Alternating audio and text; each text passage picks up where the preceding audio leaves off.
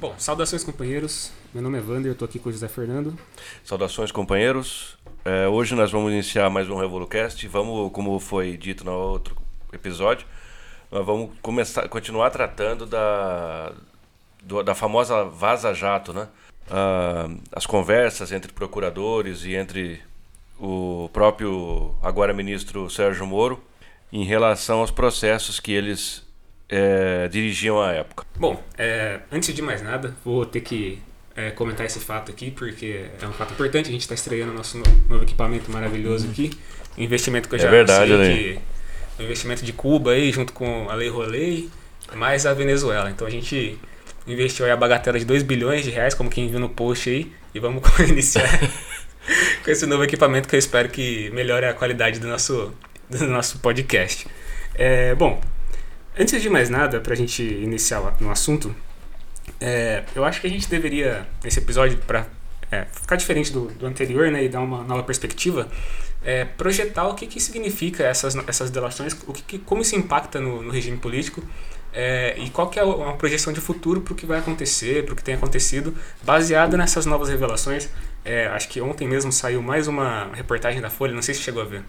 Não, não Saiu mais uma reportagem da Folha é, e ela dava conta de que existia mesmo uma, uma combinação e uma perseguição para chegar até o Lula. Os próprios procuradores admitem isso na. Ah, eu, eu vi a chamada. É sobre o Léo Pinheiro, né? Sim, eles estão conversando sobre a qualidade da delação do Léo Pinheiro, como ela precisa melhorar. E é engraçado que essa é uma coisa que a gente já falava, a gente já sabia. É óbvio que se você vê que as delações vão mudando com, com o decorrer do tempo, você percebe os indícios, mas é, ter isso factualmente colocado de forma clara, eu acho que é uma coisa importante. E outra coisa também que eu acho que a gente deveria trazer para discussão, além das delações, é o impacto que, essas, é, que esses vazamentos tiveram nesse último ato que teve agora no dia 30, né, ontem, né? Não sei se você chegou a ver, que estava tendo ato. Sim. É, teve foi absurdamente ridículo. Como me- tudo que, o que a direita faz. Sem a, a, a chamada ostensiva da, da imprensa burguesa, etc. E tal. Porque a imprensa burguesa ainda está dividida diante do, do escândalo da Lava Jato. É bom pontuar isso. Aqui em Americana foi gigantesco, né? Teve quatro pessoas. Teve, teve quatro assim, a gente tem que ressaltar a coragem dessas, dessas quatro pessoas aí de dar a cara num momento como esse aí. Ah, não, passar vergonha nesse nível é uma coisa que é importante. É para poucos, é exatamente poucos, né? Tinha quatro pessoas.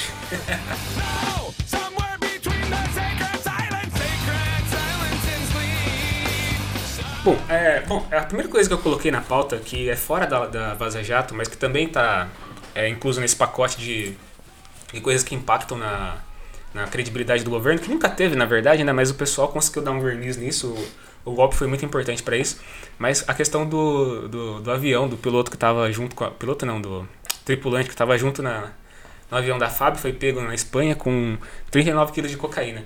Isso daí é, se- na minha visão, se constitui como mais um, um, um tijolo nesse, nesse muro de muro das lamentações que é esse governo, né?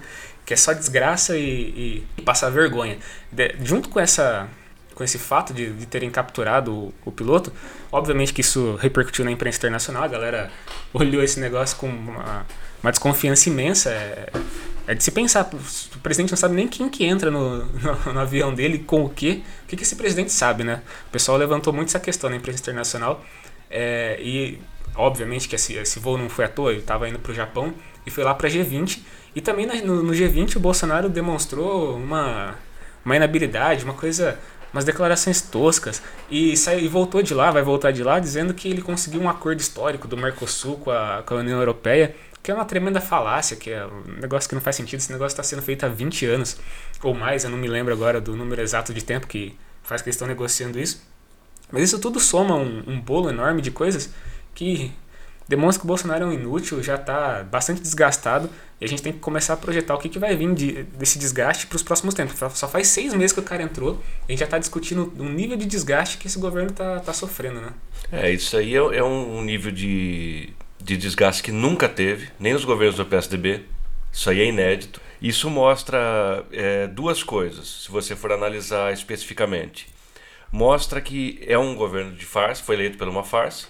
Não, não há apoio popular, diferentemente do que foi propagandeado por aí. principalmente pela imprensa burguesa. Esse governo não se, ele não tem unanimidade nem no, nos setores que no primeiro momento apoiaram ele. A própria denúncia que a gente está falando exaustivamente agora da os vazamentos da Lava Jato, eles são, não tem nada a ver com hacker isso aí. Isso aí são é, gente de dentro ali. Então isso mostra uma briga interna é, entre os setores do golpe. E a questão do, como o Vander pontuou, da gente colocar o que, o que próximo período, o que fazer, é a coisa mais importante, porque ficar discutindo esses vazamentos por si, isso aí a pessoa pega e lê, né? Vai lá no Intercept ou em qualquer lugar que esteja repercutindo isso aí, que agora é quase todos os, os blogs e sites de, de esquerda ou, ou do progressistas estão fazendo isso.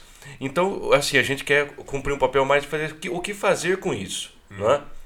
É, longe da gente achar que, que o mero vazamento dessas coisas aí, sem a mobilização popular, vai adiantar alguma coisa. Como a gente viu que todo esse escândalo de que foi artificialmente criado as condições para que fosse preso o ex-presidente Lula, é, não fez com que o STF libertasse ele. Ou seja, porque o que aconteceu? Eles não acharam que. Todo mundo sabe, eles sabem, o Gilmar Mendes, todo mundo, até quem votou contra sabe que é uma farsa. Completa e total.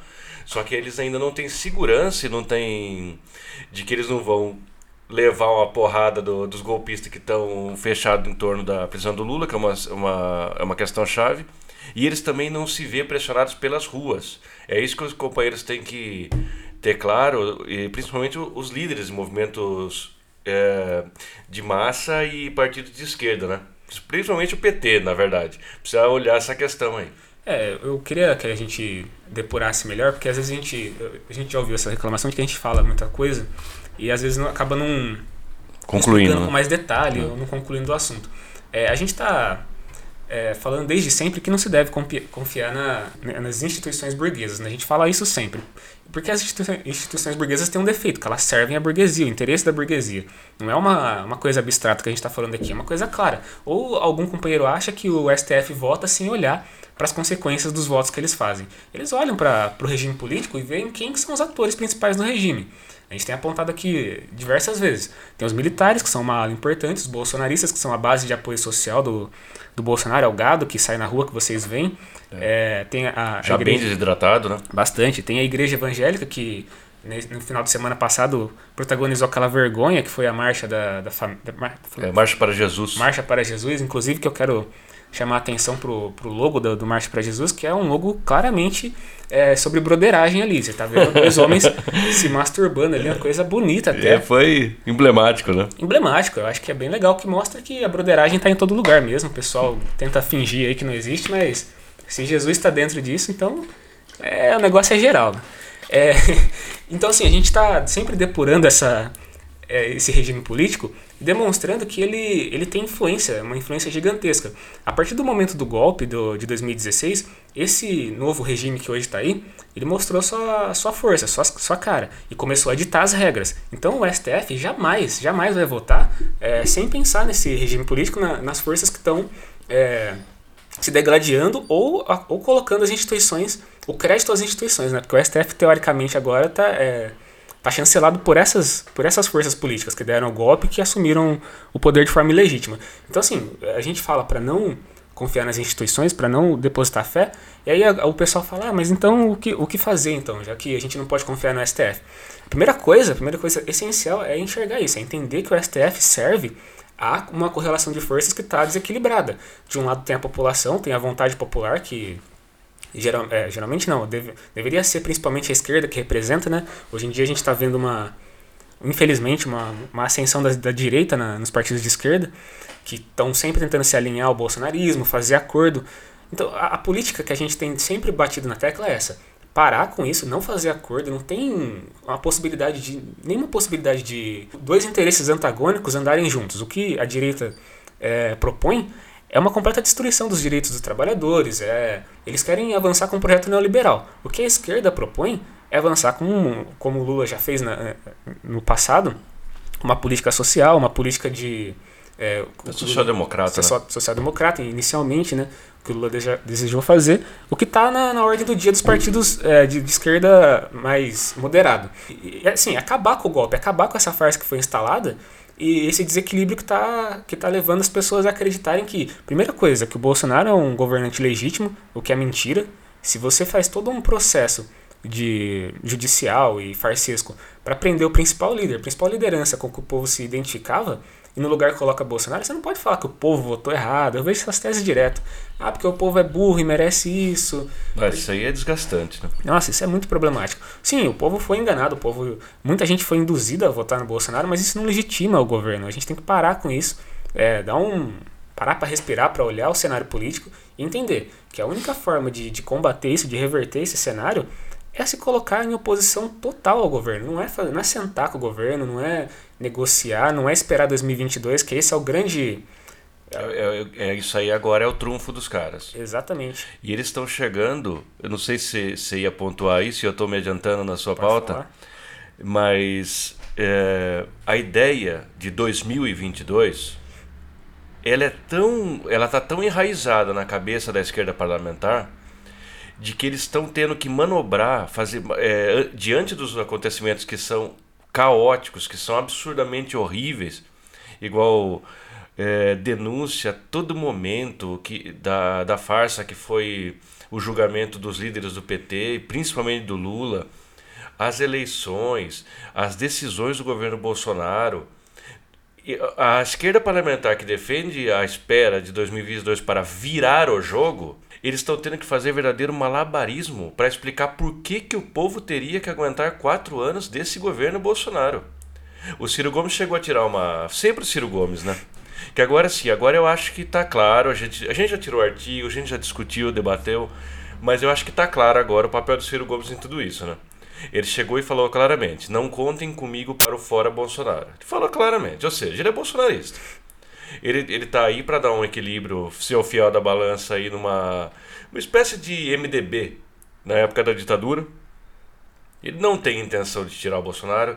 Tirar o Bolsonaro para ele é ruim politicamente porque ele quer é, lucrar, ele quer ele quer ter um lucro em cima dos erros do, do Bolsonaro que são inúmeros. Mas assim, perto do Bolsonaro, Ciro é um pô, é, é, é o Abraham Lincoln perto do Bolsonaro, lógico.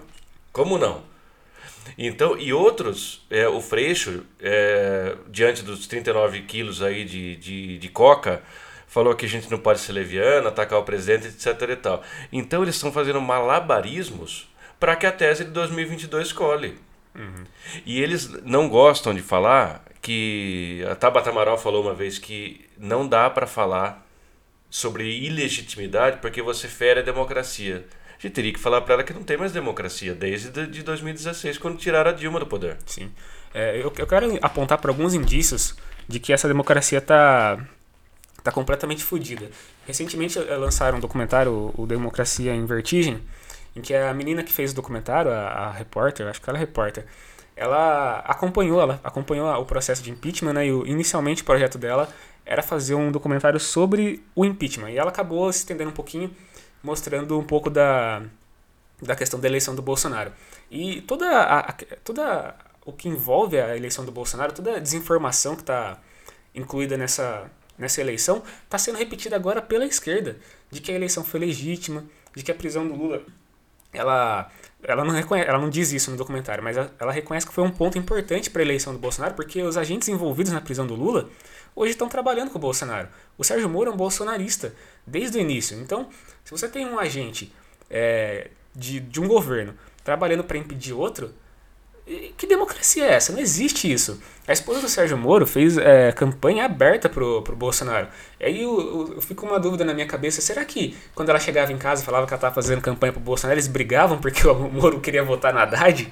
Então, e, e assim, se os companheiros lerem a, a última a última parte do- dos vazamentos da Lava Jato, os procuradores tiram sarro disso. É, então. É, é, tudo bem, eles tiram sarro do jeito pequeno burguês que eles têm de fazer as coisas, é, tentando humilhar as pessoas do interior, falando que são pessoas simplórias e tudo mais. Inteligentes são eles, né? Ah, caralho. que é Marx e, e Hegel, né, no- são todos assim, é, Kafta.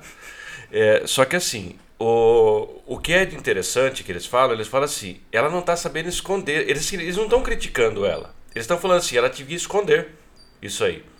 É ele mais um cara lá, um dos procuradores, que era bolsonarista, assim, assumidíssimo, né? É, e o pessoal tá fazendo uma leitura e eu, eu tô eu tava falando com, com, com o Vander isso e a gente tá preocupado com, com o modo de apresentar isso para os companheiros porque com a entrada da Folha de São Paulo e se não me engano salvo eu não estou afirmando aqui mas salvo engano a Veja também vai entrar no, no negócio dos vazamentos da Lava Jato Vai. a gente entende que isso pode ser uma forma da burguesia controlar o escândalo pro bem ou pro mal do. Assim, controlar os destinos aí de Sérgio Moro e, e, e companhia.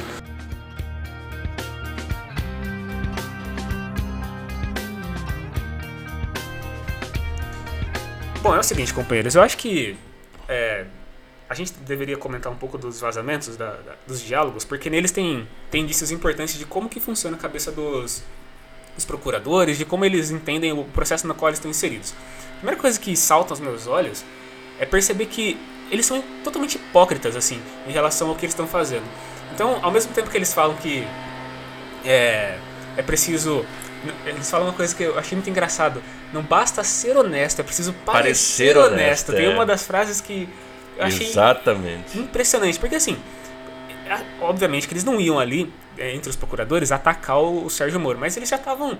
Já tinham deixado claro em outros diálogos que o Moro é parcial e que ele ia fazer as coisas de acordo com a vontade dele. Então eles falavam assim: bom, já que ele tá fazendo essa merda, o lance é dar o verniz de legitimidade, não Exatamente. É muito importante o que você está dizendo, porque a partir dessas leituras, como, é, como foi colocado no artigo da, da, da Intercept, não sei se isso já é uma influência da Folha de São Paulo, que, a- que é ultra golpista, ou de outros setores, mas essa, essa matéria, se ela não for lida com certa experiência política, pode ser que é, eles queiram estar deixando a carga nas costas do Moro. Ele era um cara antiético. Olha lá, até os procuradores não gostavam dele. É, eu também não sei. Assim, isso aqui é uma. A gente tá falando, isso aqui é um indício que a gente tá vendo. Que e- esses setores golpistas aí, eles não entram numa coisa à toa. Eles têm alguma coisa para ganhar. Não sei se eles estão com medo do Sérgio Moro por alguma coisa, se ele. Eu- Teria que ver exaustivamente aí o- os, os limites, né? Eu acho que vale a pena a gente trazer de volta aqui a fala do Jucá na, na época de que na época que eles estavam com medo de que a Lava Jato chegasse no PMDB, no, nos partidos de centro, né? O Jucá falou uma coisa muito clara, ele falou que precisa estancar a sangria. Isso daí, Assim, é a famosa declaração. sim, isso- essa é uma voz da, da burguesia, que, um representante da burguesia, né? Ele não é um, um burguês, ele não é um, um capitalista, pelo menos até onde eu sei, mas é uma voz que indicia que a Lava Jato tinha que cumprir o papel dela, que o papel era prender o Lula. Agora que prendeu, acabou a Lava Jato.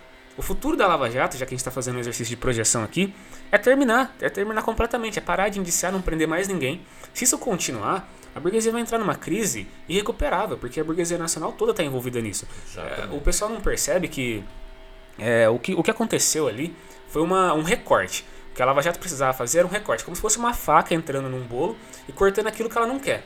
Então, assim, obviamente, a gente já viu num diálogo anterior do, do Sérgio Moro ele dizendo assim: tem que ficar nos 30%, nos 30% que a gente consegue processar. Isso daí não é uma fala de alguém consciente, de alguém que está tentando gerenciar o processo, nem nada. É, é uma fala de quem quer circunscrever o processo em um lugar só específico, onde ele consegue, onde ele quer, na verdade, atingir. Não é uma questão de, ah, gente- o sistema jurídico não comporta processar todos esses políticos, não. Não, comporta sim, que lá é uma máquina de moer gente. Pode processar, poderia ter processado, né? Mas aí quando falaram do FHC, é, aven- aventaram a possibilidade de chegar no FHC. Não, não, parou ali. Falou, não, você não pode nenhum. melindrar um, um apoio que é importante. Então, sim, Isso aí já serve pra. é, não dá, não dá. O pessoal já. A gente não vai repetir aqui as coisas, mas o pessoal fez várias analogias. Como isso aí é, é sujo, como isso aí é uma coisa fraudulenta. E o que o Wander tá, tá apontando é a coisa mais essencial, mais importante que a gente tem que to- tomar consciência. Lava Jato tem o quê? Uns oito anos? Ah, Por aí, tempo. né? Pelo menos cinco eu tenho. É, desde o começo, quem era tem alguma formação política que se preze, nunca olhou a Lava Jato com, com bons olhos. E eu sempre olhei aquilo lá com desconfiança. Falei, não, isso aí não é, não é nada. A gente não tinha muito... A partir de 2016 começou mais concretamente o que ela é. Lava Jato serviu, companheiros, para uma coisa. tirar o PT do poder com ares de legitimidade. E, principalmente, a gente falava qual que é a chave de ouro do golpe? Prender Luiz Inácio Lula da Silva. Ponto final. Ela não serve para nada, não são heróis, não são nada disso. O Sérgio Moro recebeu o prêmio dele antecipadamente. O ministério, um super ministério da, da Justiça, diga-se assim, que os procuradores na, na, nesses últimos vazamentos falam que estavam preocupados com o tamanho do poder que ele ia ter e ele ia se transformar numa máquina de processar pessoas. assim, ou seja, e vocês imaginam só uma coisa, fazer uma projeção aqui, uma, uma para nós da, da esquerda seria uma distopia, mas olha só. Você imagina se vocês conseguem aquela Fundação Lava Jato, um negócio bilionário gerido pelo Deltan Dallagnol, que é um braço direito do Moro, já está claro aqui. Ele não critica o Moro em, em hipótese nenhuma. Ele é o tipo de um escudeiro. A gente pode falar que o Moro e o Dallagnol é quase que a mesma pessoa dentro da Lava Jato. O, procura, o, o acusador era o juiz. Pensava- Entendeu? eles pensavam igualzinho, né? Pensava igual, eles trocavam ideia sobre o que eles iam fazer, sobre quem ia testemunhar, sobre quem ia fazer a. inquirir os, os suspeitos e tudo mais. É, vocês imaginam esse pessoal com poderio econômico e com parte. eh, no- ó, surfando na onda do bolsonarismo e do antipetismo. Esse povo vai se tornar uma força enorme. Talvez isso tenha acendido o sinal amarelo, pelo menos em alguns setores da burguesia que não estavam tão alinhados com eles, que a gente tem motivos para crer que era o PSDB. É, então, eu queria, é, nesse ponto, puxar as falas do Gilmar Mendes, porque na HC do Lula, é, ele foi o único ali a demonstrar que estava preocupado com o rumo da, da coisa caso é, a Lava Jato continuasse do jeito que ela é. E o pessoal às vezes se confunde, pensa, nossa, então o Gilmar Mendes, ele, ele mudou, ele se tornou um democrata? Não, ele é o mesmo golpista de sempre. É, galera, é uma, é uma disputa entre forças dentro da própria burguesia. O que a Lava Jato é, na verdade, é uma força que está ligada mais à burguesia internacional. É, e, quando a gente fala isso, eu, eu me preocupo muito de, de não estar sendo claro, porque o pessoal pensa, mas a burguesia internacional influencia como dentro do Brasil? Quem são as pessoas de fora? Quem são os gringos que estão aqui influenciando? Não necessariamente, é, quando a gente fala burguesia internacional, a gente está se referindo a pessoas de outro país. Porque, assim, eu tive uma experiência recente de ver de perto um capitalista é, negociando sua, o seu capital, né? Nego- é, manuseando o seu, o seu dinheiro. Seu dinheiro não, né? Porque eles nem, nem pensam. tem- é, é o capital dele, a sombra do, do, do, do negócio. É uma coisa tão diferente porque às vezes a gente não, tá, não tem contato, não, não percebe como funciona. Mas, por exemplo, ao, ao ver essa pessoa é, manuseando capital, uma coisa que se percebe rapidamente é que o capital dela não está circunscrito a- apenas ao Brasil. Então, a pessoa tinha investimentos em Nova York, na Bolsa de Nova York, a Nasdaq, tinha investimento na Bovespa, tinha investimento na Ásia. Então, assim, é um dinheiro que está investido em diversos lugares diferentes. Então, o interesse internacional, por exemplo, se eu sou um capitalista dentro do Brasil que tem é, ações da Boeing e vejo que a Boeing tem interesse em comprar a Embraer, foi uma empresa que acabou de receber investimento vu- vultuoso do Brasil, né, do governo brasileiro, é uma empresa que é, tem tecnologia de ponta, com certeza vale muito mais do que o que ela foi vendida. Eu olho para aquilo ali e penso assim: bom, o governo está dando sinais de que vai vender a Embraer para a Boeing e eu tenho ações da Boeing. Então eu quero que a Boeing compre, eu quero que se foda o Brasil, o desenvolvimento nacional, porque eu tenho capital est- estrangeiro, eu tenho é, capital fora do Brasil. Então o capital estrangeiro ele age assim também. A pátria dos caras é o capital. Eles Exatamente. não têm pátria nenhuma. Sim, Isso aí, esse nacionalismo aí, fica pros bate-pau deles. sim. É só uma capa. Bolsonaro, por exemplo. Sim. O capital internacional, ele, ele age de forma é, bastante sutil, a gente não percebe, mas assim, é, se você liga a Globo News e, e começa a ouvir a ladainha que eles estão falando, vocês vão perceber uma coisa, eles sempre estão falando da repercussão das ações políticas na Bolsa de Valores. Quando eles falam do mercado, mercado, mercado, repetem sempre a mesma coisa, que é o mercado, como que o mercado reage a- às condições do Brasil aqui de desenvolvimento. Isso daí nada mais é do que um sinal, um sinal claro, de que a Globo News está dizendo assim, gente, é, o, o capital internacional não está gostando do Brasil, não está investindo dinheiro no Brasil. A gente precisa melhorar as condições de investimento. O que, que significa isso, trocando em miúdos? Significa condições de investimento, é condições de explorar a força do trabalho Exatamente. à máxima potência. É, companheiros, isso aí pode parecer difícil para os que estão se iniciando na análise política, na, na, na- na política enquanto ciência e tudo mais, mas ele tem que ser chamado, é muito importante chamar atenção para esse ponto, para que vocês consigam entender as entrelinhas do que aconteceu. Pegamos a Lava Jato como exemplo, vejam bem, todo o processo dela como o Wanner estava assinalando, ele deixa claro qual é o viés, qual é, é, qual é a filiação ideológica da Lava Jato. É, no- agora ninguém mais pode falar que o, o judiciário é neutro, que eles não tinham ideologia nenhuma. Tem sim. O lado deles é do capital internacional.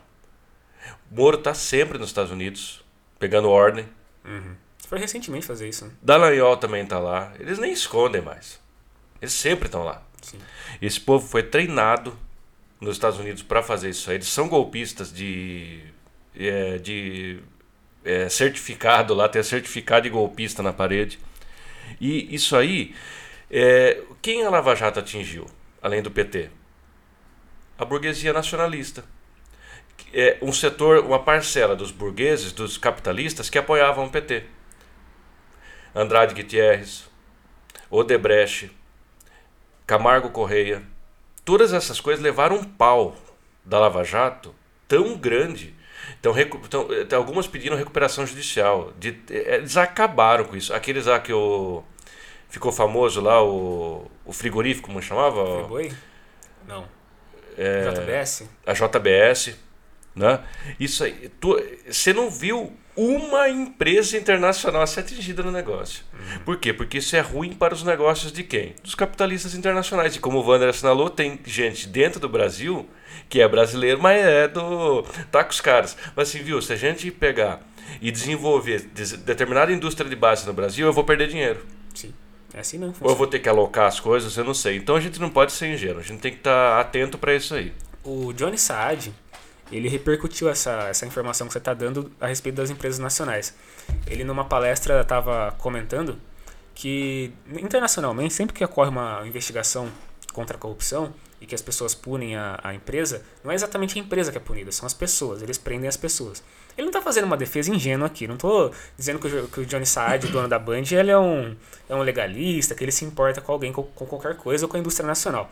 Ele se importa com o próprio capital dele, que está sendo atingido. Ele provavelmente tinha ações da Odebrecht ou ações de alguma construtora. Então ele está puto com o fato da Lava Jato estar avançando no sentido de destruir uma parte do setor produtivo no Brasil. Ele defendeu que a Lava Jato deveria acabar. Ele, se você vê um capitalista falando isso, você tem a dimensão da crise que está que tá instalada no interior do, da burguesia. Porque parte da burguesia não se importa em destruir a indústria de base. O pessoal às vezes pensa, ah, mas que indústria de base é essa? Que, que, que, qual a importância dessa indústria? Por exemplo, tecnologia hoje é a indústria que mais movimenta dinheiro. Produzir e desenvolver tecnologia é a coisa que está na, na ponta de lança. O Brasil tinha, como exemplo, vou dar vários exemplos. Tem a Petrobras, tem a, a Embraer, mas a Embraer estava fazendo coisa que só, só a Embraer fazia em termos de tecnologia. A Petrobras também, perfurar o pré-sal, extrair petróleo do pré-sal, é uma tecnologia que foi desenvolvida no Brasil. E essa tecnologia não é produzida de novo. Ou você compra isso daí, a tecnologia para fazer isso daí de quem já tem, ou você, ou você paga royalties para para alugar aquele equipamento. Tem uma série de, de- de formas de você explorar essa, esse desenvolvimento do, do capital. E o Brasil estava na frente de vários desses setores. O que, que eles fizeram? Começaram a vender Petrobras. A Petrobras não é mais a única a explorar o, pré-sal agora. Provavelmente a tecnologia já está na mão de outros países, de outras empresas além da Petrobras. E venderam a Embraer. que São dois exemplos emblemáticos. Se a gente escavar, vai encontrar muito mais coisa desse, desse calibre. Mas o importante é a pilhagem do imperialismo, que a gente sempre aponta aqui, ela ocorre de forma diversa e, e a gente vê que a Lava Jato é um braço disso, é- operou para acontecer isso. Então, quando você prende o Lula, quando você tira o PT do, do poder, você abre espaço para uma agenda neoliberal que permite qualquer coisa, permite que é, grávida trabalhe em ambiente insalubre, uma série de, de, de efeitos que são produzidos da- através do governo neoliberal, que assim, está muito alinhado com o interesse capitalista internacional, até nacional, muita gente da burguesia nacional está apoiando a, a Lava Jato, apoia a Lava Jato. O velho da Van, que é um, um exemplo aí a, a ser destacado, que é um bolsonarista contumaz, ele acha que vai ser super benéfico para ele a Lava Jato e o bolsonarismo. E por causa, por causa das políticas neoliberais. Só que assim, a gente tem que entender que parte da burguesia já percebeu que não é verdade isso. Que a Lava Jato é um câncer que está desviando dinheiro e, e soberania do Brasil a todo momento. E pode virar uma metralhadora para eles em qualquer momento. Exatamente. Essa é a projeção que eles fazem. O capitalista não é burro, ele, ele, ele tem tempo para pensar, ele não trabalha, afinal de contas, né?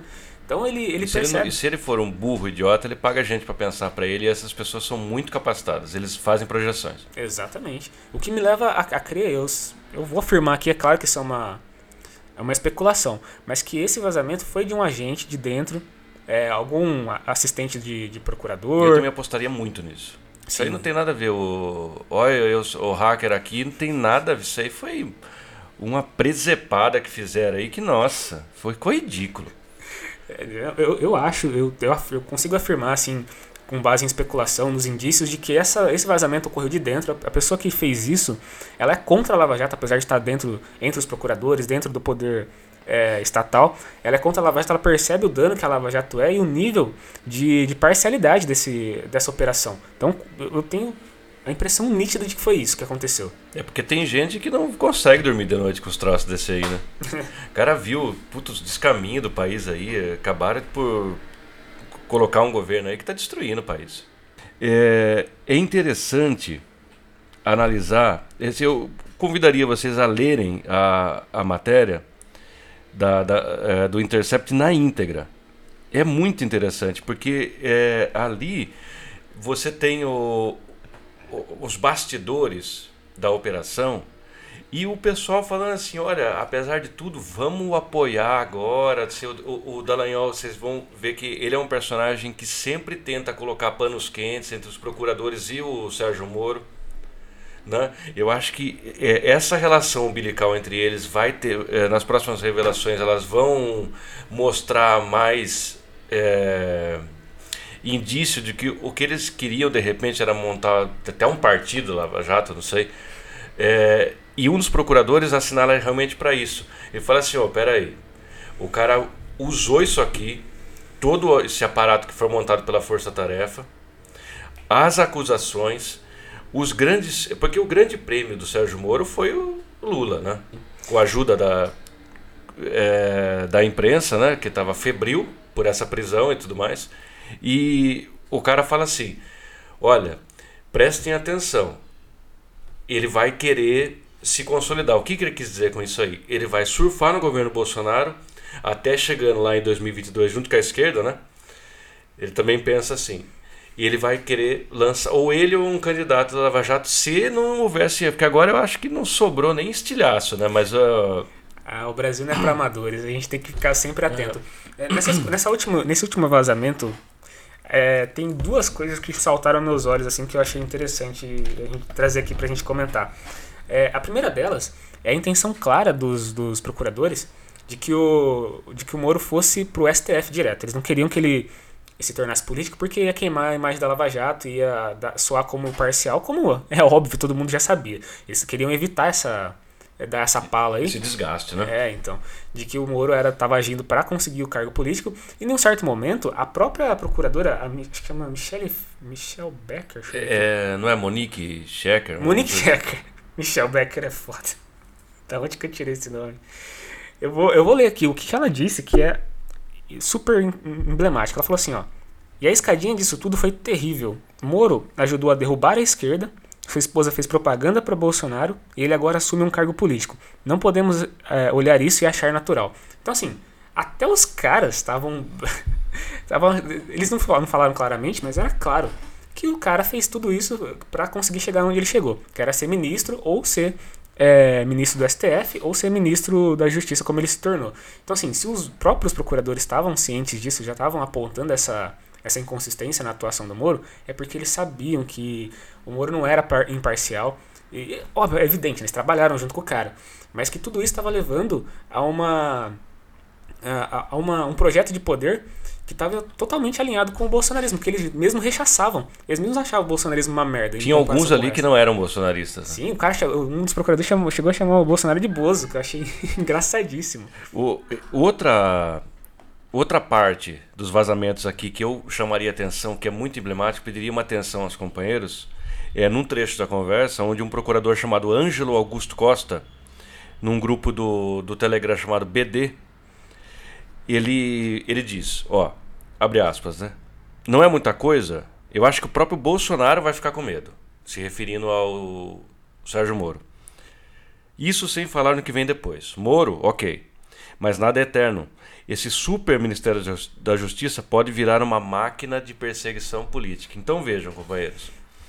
Eles, é, é como se uma, um criador se deparasse com a criatura. Fala assim, olha o que eu criei. Eles viram que o Sérgio Moro extrapolou todos os limites até para golpistas como eles são. Os caras falam, não, tá demais esse golpismo aí. Foi que com esses superpoderes dados pelo Ministério da Justiça, lei anticrime, esse negócio e tal, e, e a famosa campanha aí de Paladino cretendo contra a corrupção, né, que todo mundo, até a esquerda pequena burguesa, concorda, ele ia virar uma pessoa que talvez não tivesse mais rédeas. E isso que afronta, afrontava alguns setores da própria burguesia golpista. A gente pode colocar o Gilmar Mendes como um expoente disso aí, que está, como o Valério assinalou, preocupadíssimo com os desvios dessa, dessa questão. Porque o Gilmar Mendes não é um democrata, né? Sim. Se vamos supor, é, ele soltou um monte de gente que não era para soltar aí. Mas ele está preocupado, ele estava disposto a dar o HC pro Lula. Sim. É, a gente percebe com, com tudo isso que a gente está apontando é que a correlação de forças não é uma coisa simples. A gente não tem um agente do. E também não é. Como a gente sempre assinala aqui, não é o bem contra o mal. Não é isso que está sobre. Não é sobre isso que a gente está falando. A gente está falando de correlação de forças, de pessoas que estão disputando o protagonismo e a, e a, e a oportunidade de é, dar mesmo, ditar os, os rumos do país como ele deve, deve acontecer. E a Lava Jato e a burguesia estão numa disputa é, clara e evidente a respeito disso. Eu acho que se a gente projetar mesmo o que, que vai acontecer diante do que a gente já está vendo, é ac- acentuar ainda mais o desgaste.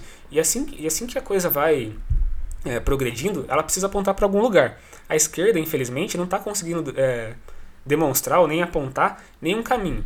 E está e tá se degladiando em torno de saber se é ou não viável apostar na figura do Lula. Quando é evidente que tudo que foi feito foi para derrubar o Lula. Então, se tudo que a Lava Jato tinha é, como objetivo era derrubar o Lula, era prender o Lula e derrubar o PT, a esquerda tem que se posicionar para defender o Lula. Não é ser lulista, não é querer votar no PT, não é querer é, fazer nada. Você pode ser do PCB, você pode ser do PSOL, você pode ser do partido que quiser. Contanto que você perceba que o golpe, a situação política que a gente chegou hoje, ela foi para atingir um objetivo específico. E derrotar o golpe significa é, libertar o, o Lula e frustrar os planos dos caras. É isso que a gente tem, tem proposto desde o começo aqui.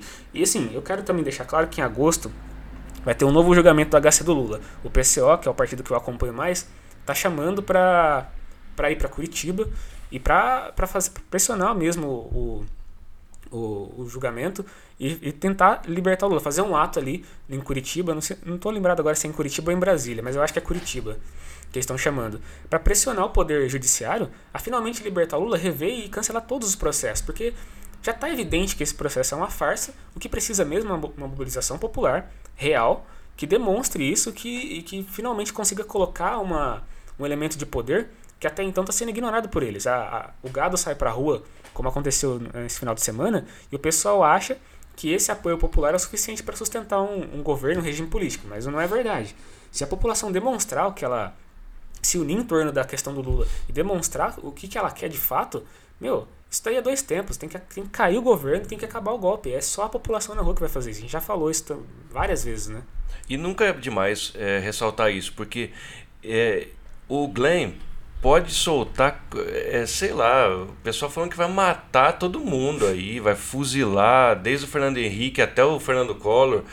Se não houver mobilizações nas ruas, companheiros, isso aí a burguesia vai contornar isso. Eles têm gente habilidosa trabalhando aí. Eles conseguiram eleger um mocorongo daquele, pô. Viu? Quem faz um feito desse aí não pode ser subestimado. Tem muita gente subestimando os golpistas. Sim. Você pode achar ridículo, você pode achar tudo. Esse povo é competente. Até agora, tudo que eles fizeram, eles acerta- acertaram. As ruas, a mobilização tem que ser em torno da liberdade urgente do presidente Lula. E é em torno disso, dessa pauta, que esse governo vai, acabar, vai levar o sopro final para ele cair. Fora isso, e não tem essa, fora o Weintraub, fora Moro, fo- não adianta, não adianta. É como aquele monstro lendário lá, a Hydra. Você corta uma cabeça, nasce duas. Não adianta. Cai o Moro, ele coloca outro, cara super relacionado lá no, no, no Ministério da Justiça. Ainda vai capitalizar o negócio. Fala assim, você viu só como eu sou bom? O cara foi pego em fraude, eu fui lá e tirei. Se- é, qualquer coisa que não for aquela de fora Bolsonaro e todos os golpistas, não é uma pauta política que você possa apreciar com, é, com segurança. O povo tem que se mobilizar por pautas reais.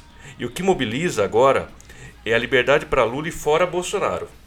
Bom, Então, com essa mensagem bem clara e, e direta, a gente vai encerrar mais esse RevoluCast. Quero agradecer a todo mundo que tem apoiado a gente aí, é, comentando e compartilhando a nossa, o nosso conteúdo. A gente vai é, voltar na próxima semana, na semana que vem, né, daqui a 15 dias, com uma no- um novo tema. Não sei se a gente vai... Talvez uma enquete, né? É, eu não sei se a gente vai colocar enquete aí, mas é, pode ser que a gente coloque, a gente vai repensar isso daí direitinho e aí a gente retorna com um novo tema, beleza? Muito obrigado pela atenção de vocês e até a próxima. Obrigado, valeu.